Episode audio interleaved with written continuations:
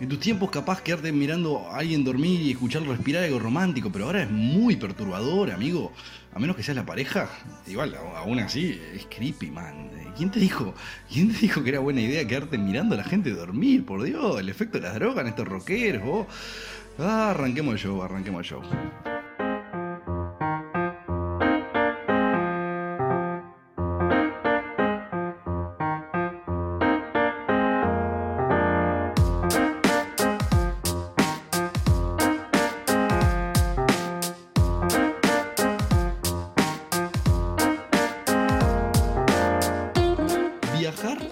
Lo más parecido a ir a los bosques de Thoreau, pero versión light, o sea, en general, no, no en todos los casos. Me refiero, a los bosques me refiero eh, a la frase que escribió, una que dice, me fui a los bosques porque quería vivir la vida sin prisa, quería vivir intensamente y sorberle todo el jugo a la vida, abandonar todo lo que no era vida para no descubrir, en el momento de mi muerte, que no había vivido. Me encanta. Y creo que se popularizó más eh, toda la lectura de cosas así, existencialistas, por la película La Sociedad de los Poetas Muertos. Que seguramente sea mi película favorita, o si no, pegan el palo. Si no la vieron, véanla. Si la vieron, véanla de nuevo. Si la vieron varias veces, pero ya pasó un tiempo, véanla de vuelta. Y si ya la vieron en el 2020, en algún momento más cercano acá, no sé cómo recomendar bien, soy muy malo, pero véanla, véanla si, si quieren. Que, qué sé yo, si no les gusta y me echan la culpa a mí, yo qué sé, capaz que la miran, no, no les gusta el final, capaz que, que, que odian a Robin Williams. eh, Nadie odia a Robin Williams. Cre- creo que el único que- odiaba a Robin Williams era Robin Williams, pero ya Robin Williams se encargó de matarlo. Es curioso cuando alguien se suicida, porque el asesino y la víctima son la misma persona. Es legalmente complicado. Sí, es como decía Lelutier, dice, suicidio no es, como muchos creen, quien mata a un suizo. No, suicida es aquel que se quita la vida a sí mismo. Como el morro, como el morro García. ¿No les parece re curioso eso? Estábamos comentándolo con una amiga que es fan de Nacional, que me dijo, es re irónico porque el tipo se mató porque estaba triste y después de muerto todos empezaron a decir cosas lindas de él. Y ahí coincidimos con ella y con su novio, que efectivamente así funciona la vida. Al abuelo nadie lo quiere ir a visitar. Es un embole, pero se muere y todos vamos a llorar al velorio. Es como un culo ve, culo quiere, pero con más pasos. Es como un eh, culo ve, culo lo da por sentado, culo lo pierde, culo se pone triste y culo quiere tenerlo de nuevo. En realidad, no sé si quiere tenerlo de nuevo, en realidad. Creo que a culo le gusta llorar las cosas, eh, llorar las muertes, perdón, de la gente, que en vida en realidad capaz que no le copaban mucho. Le gusta llorar las muertes, le, enca- le encantan los velorios como, como una obra favorita, es un personaje a los que les gusta ir, tipo ir y llorar. Eh, pero es de las cosas más fallutas que vi en mi vida y seguramente también la vea mi muerte, si es que se ve algo, ¿no? Después de, después de muerto, ¿no? Ya hablamos que eh, el velorio no es para el muerto, es para los vivos que se deja atrás. Pero en algunos casos el nivel de fallutez que se ve ahí es comparable eh, solamente a la, a la gente que te dice que es católico por convicción propia. ¿En serio? ¿De verdad? ¿De verdad sos católico por convicción propia? ¿De verdad haber nacido en un país occidental y una familia católica no tuvo nada que ver? ¿No? De, verdad que eh, vos viste todas las religiones, más o menos leíste de muchas eh, religiones diferentes, y sopesando los pros y, y los cons, decidiste que espiritualmente estabas más alineado justo a la misma fe que tu familia y tus amigos, ¿no? Claro, qué casualidad. Lo mismo para el cuadro de fútbol. Claro, si, si naciste de nacional, como naciste heterosexual, ¿no? Naciste con el gen bolso, claro, es, parte del ADN, es una mutación que, que solamente surgió en Uruguay eh, luego de millones de años de evolución. Y, te- y gente que te dice, gente que te dice con, de toda, con toda convicción, te dice, nací bolso y voy a morir bolso. Por Dios, ni los bolsos para llevar la ropa tienen tal convicción. Y fueron hechos para eso. Literal, boludo, li- literal. Justo naciste en una familia en la que te contaron toda la gloriosa historia del partido político que, tengas gana. Y, y- y justo todo lo que dice, eh, entre comillas, la derecha o, entre comillas, la izquierda, es tu religión. Y todo lo otro es basura, que te quiere vender enemigo, que no sabe, que no piensa, que es un ignorante, que es un tarado, y vos y tus amigos son los iluminados. Por suerte, vos y tus amigos ven la verdad, ¿no? Y sus padres le contaron la posta. Los, los padres, los otros deben, ser eh, todos, todos unos, unos tarados también. Qué casualidad que justo elegiste la religión de verdad y vas a ir al cielo posta. Qué maravilla biológica que hayas nacido para hinchar por el equipo de fútbol que, entre comillas, llevas en el corazón. Qué maravilla estadística que además haya sido iluminado con la única ideología que, que es moral y, tiene sentido, ¿no? Te felicito, sos, sos eh, eh, una, una imposibilidad estadística. Y además sos igual a todos los demás que pi piensan lo mismo, con la misma contundencia de argumentos, ¿no? Y nací más acá, nací más allá, nací en este barrio, nací en esta posición socioeconómica. Mis papás y mis amigos me dijeron que, y tal, eso es todo el argumento que uno tiene, ¿no? Porque pensar por, uno mismo ya hoy en día es un superpoder. ¿Y sabes eh, dónde se ve? se ve? Se ven cosas como, como la ley de urgente consideración. La gente está, básicamente, la mayoría de la gente, así como la mayoría de la gente es nacional o Peñarol, la mayoría de la gente está a favor o en contra de la LUC. Nadie está en término, muy pocos están en término medio. Y para mí, en realidad, hay cuatro grupos de personas, divididos por la LUC. Uno, los que están a favor. Sí, claro, están a favor de todo. No me digas. No votas al Frente Amplio y, y, y hashtag estás con el campo. ¿No? Dos, los que están en contra de la LUC. Sí, claro, de todo están en contra. No me digas, votás al Frente Amplio y le decís a cualquier empleado de alguna fábrica compañero. Tres, otro grupo, los que no tienen una opinión formada porque honestamente no les importó tanto, pero por lo menos no se declaran de un lado del otro, yo, por ejemplo. Y cuatro, los que sí saben más del tema, leyeron, se informaron y te dicen, en general, y ahí te das cuenta cuando la gente leyó o no leyó y tiene un cierto tipo de criterio personal, bueno, yo estoy a favor de algunas cosas y estoy en contra de otras. Yo respeto muchísimo a lo del grupo 4. Lamentablemente estoy en el 3.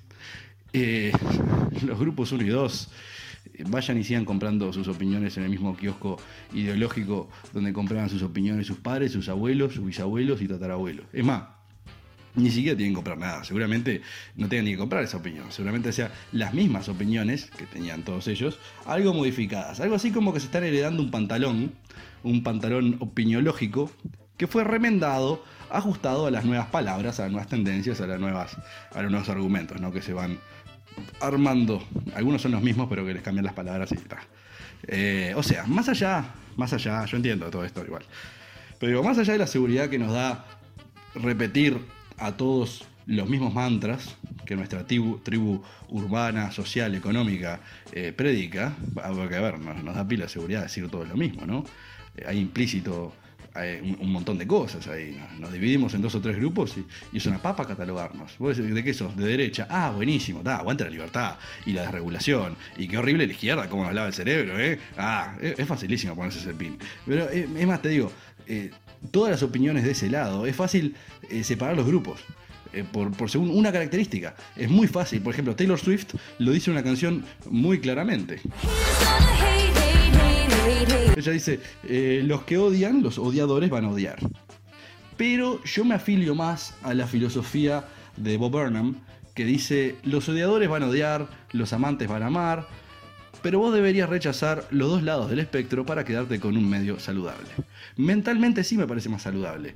No, tengamos más excesos, basta de obesidad mental, basta de bombardeo de opiniones prefabricadas.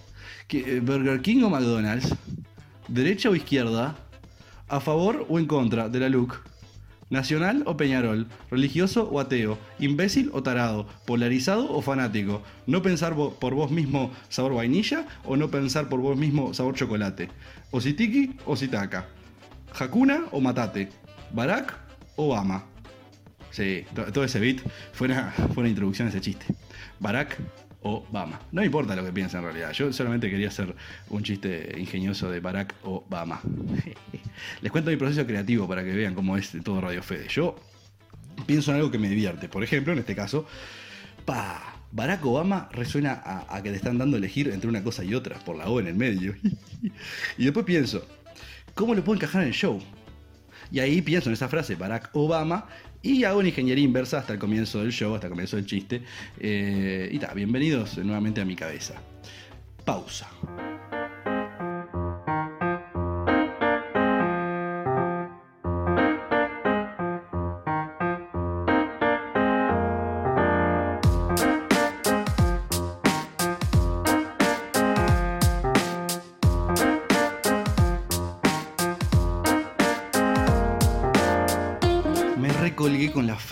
Con la frase de Thoreau, quería decir otra cosa. Decía, viajar es re parecido a ir a los bosques de Thoreau.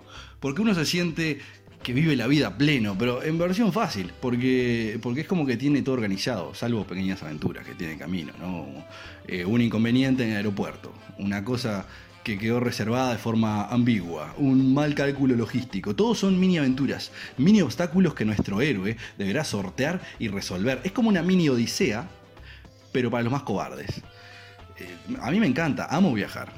Pero la verdad, aventureros eran los de antes. Digo, o sea, la mayoría de ellos se moría, es cierto. Pero los que sí sobrevivían contaban la historia, y era todo épico, era, era increíble, ni siquiera sabía si era posta, porque no, tenían cámaras, entonces, yo qué sé, capaz que es todo mentira, o por lo menos un poco, eh, eh, ¿no? Exagerado. Ponele que Ulises, capaz que se tomó el barco, ¿no? Y estuvo de vacaciones unos años ahí, eh, descubrió cosas raras, estuvo comiendo ayahuasca, delirando todo. Y cuando vuelve, está, no le queda otra que contar lo que vio para justificar los años afuera. Y, pero, pero, a ver, posta, ¿alguien se cree que un cíclope gigante, de verdad, eh, eh, o sea, se, comió la pastilla? De que, de que, ponele que existe, ponele que existe, pero se comió la pastilla de que alguien se llamaba Nadie. ¿De verdad fuiste tan crack de, vencer a, todos los enemigos y volver tranqui a tu casa como si nada? Sí, dale, nadie, nadie, nadie, te cree. Anda a contarle eso a nadie. en fin, les quería contar algo copadísimo que descubrí hace poco. Eh, mi almohada, mi almohada es re inteligente. Es re inteligente. ¿Saben cómo me di cuenta? Me di cuenta porque luego de años de reflexionar sobre qué es la inteligencia, sobre lo que la sociedad y el mundo más, valora a nivel eh, académico, profesional y eso, eh, llegué a la siguiente conclusión. Mi almohada tiene memoria.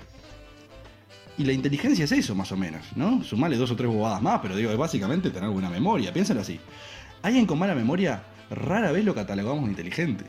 Y por otro lado, alguien que sabe, entre comillas, muchas cosas, no es más que alguien que alguna vez leyó algo y ahora se lo acuerda. Algunos lo razonan, está bien, pero en general es memoria. Aunque sea difícil de creer, queridos radioescuchas y queridas radioescuchos, por las dudas, ¿ya se dieron cuenta de esta imbecilidad lingüística ya? ¿Ya puedo dejar de decir las tres cosas? Queridas radio cuando me escuches. Aunque sea difícil de creer, yo tuve una carrera académica excelente. Eh, escuela, liceo y facultad, estando entre los mejores de mi clase, con decoraciones académicas, varias, y hasta una beca que me permitió no pagar nada de mi formación universitaria en una, en una privada. Y todo porque tuve una memoria genial. básicamente, la escuela es hacer los deberes y chao. Ah, ni eso. Hacer el 80% de los deberes que te dice la maestra, más o menos bien. No hagas demasiado relajo en la clase y sos un capo. En el liceo se te complica sutilmente. Porque eh, un poquito más. Es un, es un, hace lo que te digan tus profesores, memorizate las dos o tres bobadas más importantes en cada parcial y estás. Trata de simpático, porque básicamente la nota es por simpático. Después, en la, facultad es parecido. En la facultad es re parecido, pero con más bobadas. En vez de dos o tres bobadas, son cuatro o cinco. Y está. Pero básicamente es. A veces estás en pensar, es verdad. Vamos a ser justos. A veces estás en pensar. Pero también esos son los profesores más odiados, son los más impopulares de verdad, una vez tuve un profesor de matemática que era odiado porque era medio agresivo en el trato, bien. Pero, pero también yo creo que era más odiado porque te hacía pensar. Y claro, el que iba a hacer los repartidos y escupir eh, mecanismos mecanizados, memorizados todos, eh, se encontraba en eh, que tenía que usar sus desaceitados engranajes de su razonamiento propio. Y yo creo que les dolía la cabeza. Y, tal, y se la agarraron al profesor, porque es mucho más fácil echar la culpa, ¿no? Todos en. Era tipo, ah, es muy difícil, profe, me está matando. En fin. Eh, me recibí, me recibí todo gracias a memorizar cosas, más o menos. El trabajo es parecido. O sea, lee del tema que, estás laburando, hacer las conexiones que te piden y ya está, vas a andar bastante bien. Digo, después. Eh, hay, por ejemplo, ¿no? en, la vida, en la vida académica, en la vida general, si a vos te dicen que alguien tiene un IQ, o sea, un coeficiente intelectual, ¿no? alto. Uno se sorprende y, lo admira un poco, ¿no? Porque dicen, Einstein tenía un IQ de, yo qué sé, un montón.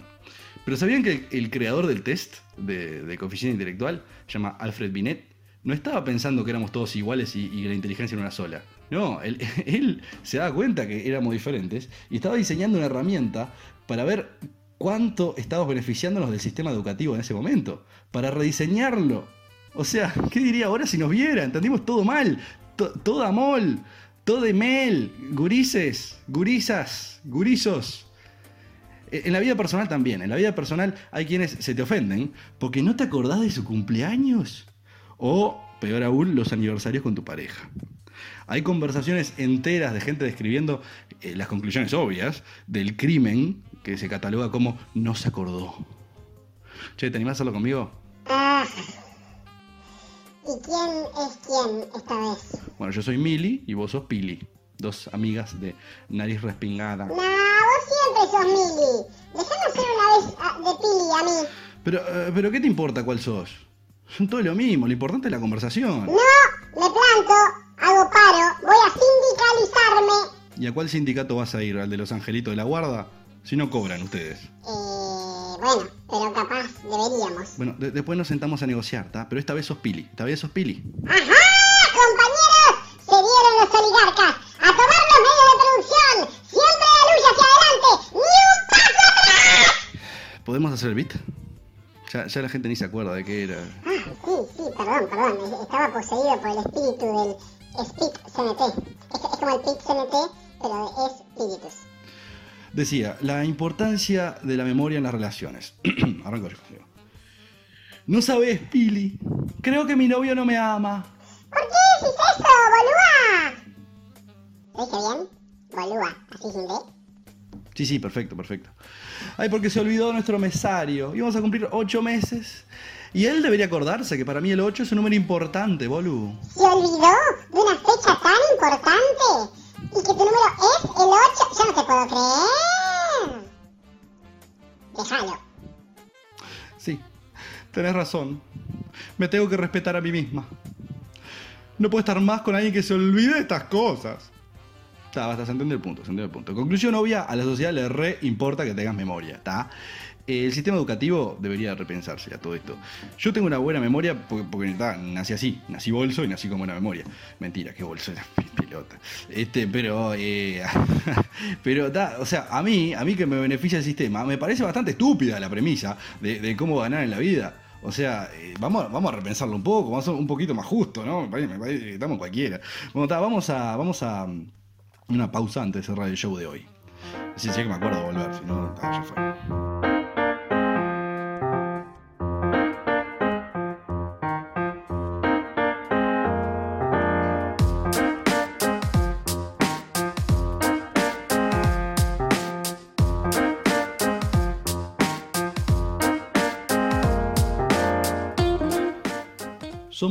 Una sociedad rara. Valoramos demasiado algunas cosas y algunas otras no los valoramos lo suficiente o las valoramos a destiempo. Celebramos con más fuerza y emoción el uso de ciertas palabras en los discursos que las verdaderas desigualdades sociales. Somos una sociedad rara.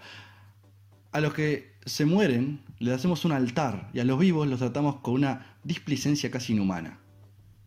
Somos una sociedad rara pensamos que realmente somos unos elegidos y que todos los que no piensan lo mismo que nosotros están equivocados, pese a que nosotros pensamos lo que pensamos, porque nacimos en este país, en este barrio, en esta cuadra y en esta familia.